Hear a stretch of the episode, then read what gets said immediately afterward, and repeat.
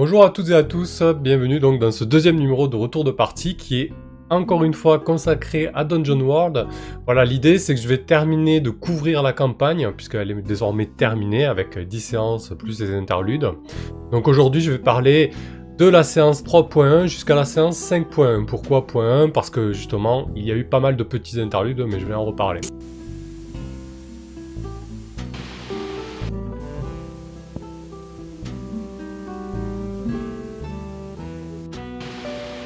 Donc, Dungeon World. Oui, alors je m'excuse par avance pour la qualité de la vidéo, pour l'éclairage.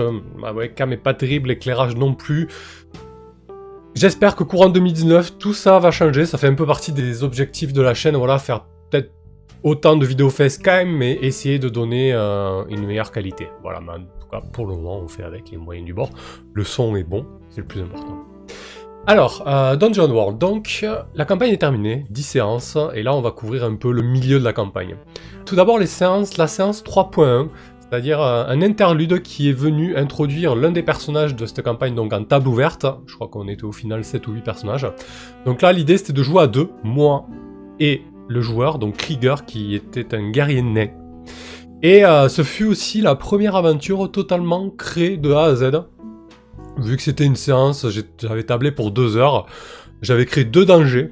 Un premier danger avec euh, la montagne, puisque les nains traversaient toute une montagne pour aller vers les royaumes humains et aller quérir une espèce de relique pour calmer la guerre entre deux clans. Ça faisait un peu le lien avec les, scénarios précédents. Et donc il y avait ce danger de la montagne avec tout ce que ça implique, hein, le climat, les précipices, euh, le passage du col avec des, des monstres dangereux, etc. Mais aussi un autre danger avec des traîtres, un traître à l'intérieur de la troupe naine en fait. Et voilà, et ça a plutôt bien fonctionné, c'était vraiment sympa. Je suis un peu déçu parce que sur la vidéo YouTube, il y a la première demi-heure, il a sauté puisque lors du live, j'avais pas réactivé le son, donc on n'entendait pas ce qu'on disait, c'est super, bravo. Mais quoi qu'il en soit, c'était vraiment une, première partie sympathique. À deux joueurs, c'est un format que j'aime beaucoup même si on peut déplorer le fait qu'il n'y ait pas de lien entre joueurs et d'interaction entre eux, c'est quand même un format qui fonctionne bien et euh, au niveau de la conversation, ça rebondit pas mal du MJ au joueur, ça va très vite et en deux heures, on peut vraiment boucler une aventure et c'était le cas en fait. Il y a eu des dramas avec de la suspicion au niveau de la troupe naine, etc. C'était plutôt cool. Ensuite, on a eu la séance 4. Alors la séance 4, là, je suis retourné un peu en arrière puisque je suis... J'ai fait jouer quelque chose de préétabli en fait. C'était un, one-page dungeon fait par Acritarch. Donc Acritarch qui est un éditeur, euh, traducteur euh, français et qui nous permet d'accéder à pas mal de contenu sur Dungeon World. Il est pas mal proactif sur ce jeu-là. Euh, voilà, en passant, on peut le remercier. Et donc là, c'est un one-page dungeon qui s'appelle Dans les galeries de Tan. Qui, il a construit ce petit scénario, ce petit donjon autour d'une carte en fait, dessinée par quelqu'un d'autre. J'ai plus le nom. Et je l'avais fait déjà jouer en vrai cette carte-là. Et je l'ai refait jouer au sein de la campagne en l'intégrant un peu, en, forçant euh, l'introduction de ce donjon au sud de la ville et du duché qui allait devenir notre cadre général. Ça a plutôt bien marché. Si je devais souligner des choses qui ont un peu moins marché, c'était au début de cette séance de jeu.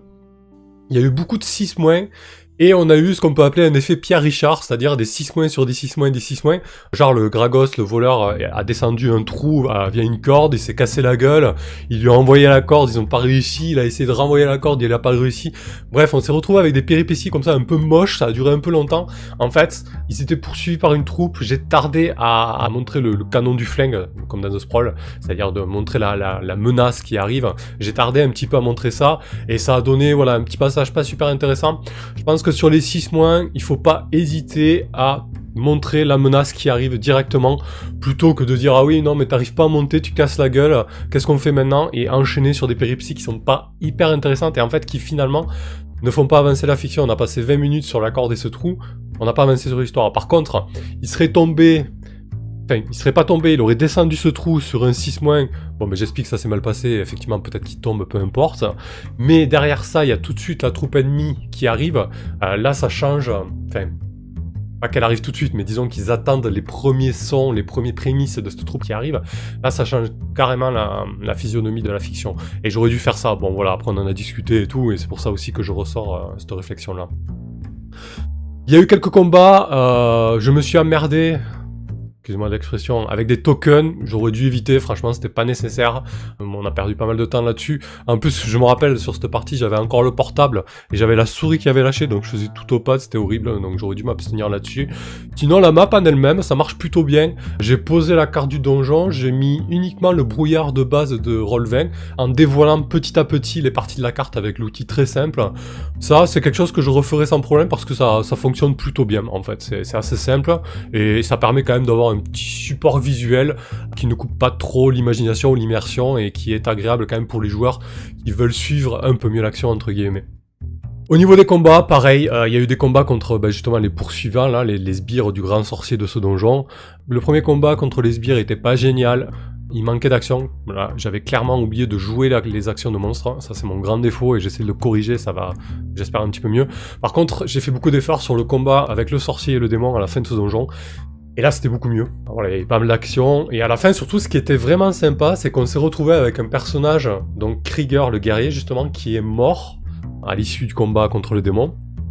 Et le paladin qui a voulu à tout prix le sauver avec une imposition des mains. Il a pris toutes les blessures, il est mort à son tour, ça on s'y attendait vraiment pas. Et Krieger, plein de culpabilité, a voulu euh, trouver tous les moyens possibles de le ressusciter. Du coup, les, joueurs ont décidé, en termes de fiction, que le cœur de démon pouvait permettre de le ressusciter, etc. Et là, c'est vraiment ce qui est sympa, parce que ça, ça a marqué le basculement de la campagne. En intégrant ça dans la fiction, on est parti sur un truc tout autre. Donc avec la résurrection de Liard et toute l'histoire qui va s'en suivre avec le duché et tout ça, tout ça. Euh, et c'est vraiment ce point-là de la campagne qui a fait basculer le reste. Et, ça a basculé tout simplement en laissant faire les joueurs ce qu'ils voulaient faire en fait. C'est-à-dire que les joueurs avaient vraiment la volonté de ressusciter Liard. J'aurais donné les clés dans la fiction pour le faire, ils s'en sont emparés et, ça a roulé tout seul quoi. Et la campagne a vraiment pris son envol à, à ce moment-là. Il y a eu ensuite la séance 4.1, donc ça pareil, c'était un interlude pour introduire un nouveau personnage le personnage d'un des joueurs, euh, Penfever, puisqu'à la base il jouait, euh, il jouait l'esquive, et l'esquive est morte dans un scénario précédent, donc il a, il a reroll, il a créé un immolateur, et donc là, la séance 4.1 était pour introduire un peu son personnage, le faire arriver dans la région, et je dois dire que j'ai pas mal de bons souvenirs de cette partie, je trouve que c'est l'une des séances en petit comité qu'on a le mieux réussi. Moi je me suis régalé à à créer un petit peu le contexte de cette partie et surtout à la faire jouer. Je m'attendais pas du tout à une partie comme ça. À la base, donc ça se passait au nord de la ville euh, le cadre principal est posé, de la, ville de Tain. Donc au nord, il y a cette grande forêt que j'ai créée, la taïga, la grande résineuse. Donc je m'étais amusé à faire des impressions, à même faire un move spécial pour cette forêt. Un move euh, où euh, dès que tu essaies de fuir dans cette forêt, bah, tu te retrouves empêtré ou poursuivi. Enfin bon, voilà, quelque chose d'assez spécifique. Et à côté de ça, j'avais créé un danger avec euh, donc Ignatius qui s'échappe de sa communauté tout ça a été posé avec les, questions au départ et les questions de toujours poser les questions au départ du scénario, ça c'est très important et ça, ça met vraiment le cadre. Moi j'ai du mal à faire, c'est poser des questions en cours de partie, c'est très important aussi et ça j'ai un petit peu de mal à le faire, donc j'arrête la digression ici. Et je reviens donc à la création des deux dangers, donc j'avais créé les poursuivants d'Ignatius et le bosquet de la Dryade, donc j'étais parti d'un des livres où euh, où il y avait une dryade un peu malfaisante qui essayait de, gagner du terrain sur, euh, sur le territoire des Tréants, etc. Et donc il il s'est retrouvé au milieu de ça, il s'est facilement débarrassé de ses poursuivants en passant un pacte avec la dryade en fait. Mais il s'est rendu compte que la Dryade, au fur et à mesure de ses échecs et de la fiction qui avançait avec les G2D, eh ben, qu'elle n'était pas si nette que ça, la Dryade. Il a dû trouver des alliés ailleurs. Enfin voilà, c'était vraiment une partie que j'ai beaucoup appréciée parce que c'était de la création pure et dure, de la totale impro. Et la fiction nous a amené là où elle le souhaitait via les G2D. Et ça, c'était vraiment top. Je pense que, en plus de la 3.1, c'est la première partie où j'ai vraiment ressenti l'effet Dungeon World, euh, l'effet propulsé par l'apocalypse, c'est ce que ça pouvait donner ce genre de jeu. Voilà. J'ai vraiment adoré la direction qu'elle a prise, cette histoire. J'ai vraiment eu le sentiment de jouer pour voir ce qui se passait. Et en tant qu'MJ, j'ai vraiment eu un sentiment de surprise puisque les dés ont roulé et l'histoire s'est déroulée. Voilà, c'est un mauvais jeu de mots. C'est vraiment ce qui s'est passé et ça c'était grisant. Hum, la séance 5 ensuite. Ben, la séance 5, pareil, là c'était fini. Euh, en dehors de la séance 1, 2, 3 et 4 où je m'étais vraiment basé sur des choses préétablies, des scénarios et des donjons euh, préfaits à partir de la 3.1, 4.1 et 5, euh, je me suis totalement euh, laissé aller on est parti sur des choses euh, totalement créées. et notamment pour gérer la résurrection d'un des personnages, donc de, de Liard, le paladin. De partie-là, il y avait Diana l'éclaireuse, Gragos le voleur et Ignatius l'immolateur. Comme Ignatius était encore dans la forêt, j'ai fait une espèce de rencontre entre les deux groupes. Et le but en fait pour Diana et Gragos le voleur, c'était de partir dans les marais au nord, puisque en posant les questions au fur et à mesure, on avait établi qu'il y avait un ermite qui vivait dans ce marais et qui pouvait avoir le secret de la résurrection de Liard avec le cœur de démon, etc. Donc ils sont partis en quête de ça, en fait, en quête de des ingrédients entre guillemets pour pouvoir ressusciter leur ami. C'est des joueurs qui sont parés vraiment dans la volonté de Krieger de ressusciter ce paladin. Là où j'ai un petit peu mal joué le coup, c'est que j'ai fait l'introduction dans la ville de Tain, où j'ai laissé la main à Diana et à Gragos, du coup, ça a tiré un petit peu en longueur. Ça a duré une demi-heure, trois quarts d'heure, je crois. Sachant que Ignatius, qui était dans la forêt, il n'était pas encore là, donc c'était un petit peu long pour lui. Je pense que j'aurais dû faire une bonne intro in media res dans la forêt directement. Ce que j'ai fait ensuite, parce qu'après, le moment où il se rend compte, c'était plein d'action en fait. Avec un espèce de gros Razorback qui sort de la forêt et qui poursuit Ignatius. Avec Diana et Gragos qui lui sauvent la mise un, petit peu. Mais voilà, j'aurais dû faire ça d'entrée plutôt que de commencer en ville. C'était un peu mou, c'était un peu plat. Bon, voilà. N'hésitez pas, à faire des intros immédiates. Franchement, euh, c'est vraiment mais Si vous sentez que le groupe a besoin de, choses à faire en ville ou de choses à régler, pas grave. Vous faites l'intro immédiates et après vous faites des flashbacks. Et ça marche bien aussi comme ça. À trois joueurs, c'était très bien. Je trouve que c'est vraiment un format excellent. Parce que du coup, ça laisse beaucoup de place aux joueurs pour s'exprimer, tout ça. Je pense qu'en 2019, euh, pour moi, ça sera des parties à trois joueurs. Donc euh, moi et trois autres joueurs. Euh, je trouve que c'est le top. Niveau fluidité, niveau conversation et équilibre en fait, en termes de temps de parole. Au niveau des questions sur cette partie-là, c'était sympa. On a fait le jeu des rumeurs, euh, soufflé par l'ami Volsung de 2D6 plus cool. C'est un concept que j'aime bien. En gros, vous, vous demandez une rumeur à chaque joueur. Là, c'était 3, c'était très bien. Donc 3 rumeurs. Et sur les 3, vous en tirez une au hasard qui s'avère être véridique. Et les autres sont fausses. Et du coup, au, fur et à mesure de la fiction, on va découvrir laquelle est vraie ou laquelle est fausse. Et ça, c'est assez marrant à faire. Donc c'était une bonne partie, hormis ce, petit regret de ne pas avoir commencé à une media Et pour finir, donc, la, séance 5-1. Alors, la séance 5-1, là aussi, euh, c'était un interlude. Donc, il y avait Ignatius Limonateur et un nouveau joueur, Kelren. Donc, Kelren, euh, auteur, euh, éditeur de jeux de rôle, et du coup, qui m'a beaucoup apporté. Je suis, vraiment ravi d'avoir fait sa rencontre parce que, du coup, l'avoir à la table m'a fait énormément progresser.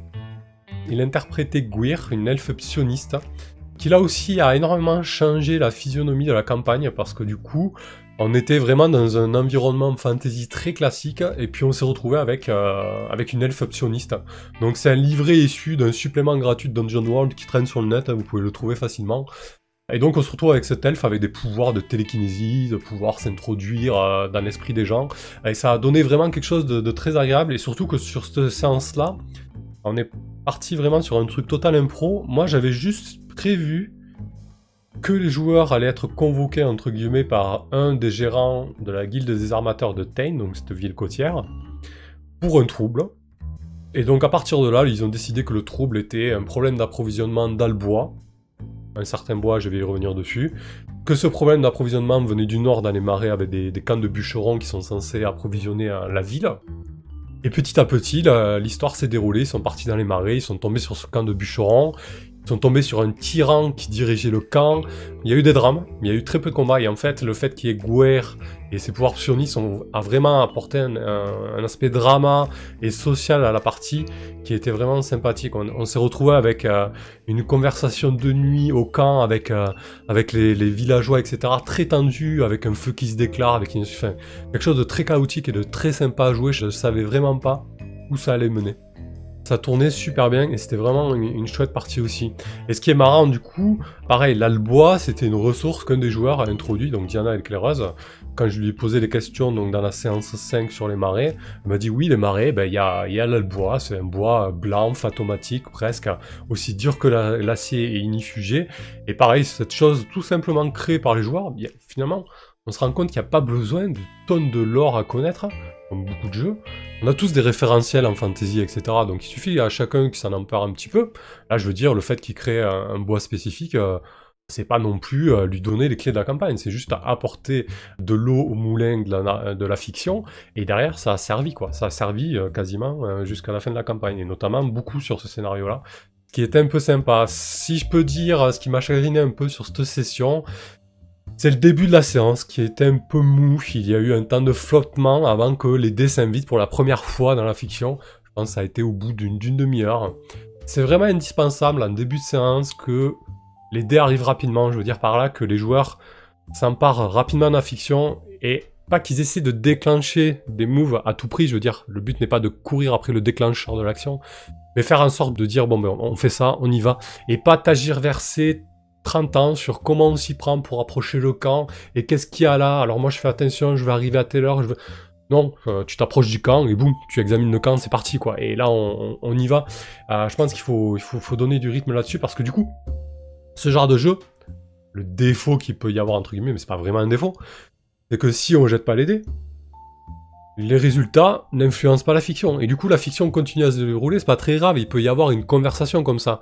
Mais au bout d'un moment, il faut qu'il y ait un changement de situation qui est entraîné par un jet de en fait. Et ça, c'est quand même indispensable à un moment donné. Et là, je pense qu'il arrivait un peu tard, donc c'était un peu dommage. Euh, voilà, donc c'était des, chouettes séances dans l'ensemble. Et la suite, donc le, troisième numéro de Retour de partie qui portera sur les séances 6, 7, 8, 9, 10. Ça va faire un long retour de partie, mais bon, je pense que trois épisodes pour couvrir une campagne, c'est amplement suffisant va être assez intense parce que du coup là, je pense qu'on s'est pas mal amélioré sur la gestion du jeu et surtout la campagne a pris un tournant assez bien on a fait de la on a fait de la politique et de l'intrigue dans un jeu qui le permet pas forcément, et ça c'était cool. Voilà tout ce que j'avais à dire à peu près sur ces parties-là. Euh, merci de m'avoir écouté. N'oubliez pas que vous pouvez soutenir la chaîne en vous abonnant, en, cliquant sur la cloche pour avoir les, les dernières sorties. N'hésitez pas à aimer, à commenter les vidéos, c'est super important pour l'algorithme, tout ça, tout ça. Vous connaissez la chanson. Rejoignez-nous sur Discord, on a beaucoup de discussions intéressantes, c'est assez actif, la communauté est plutôt bienveillante, ça c'est cool. D'ailleurs, je les remercie en passant. Merci à tous et à toutes, et à bientôt.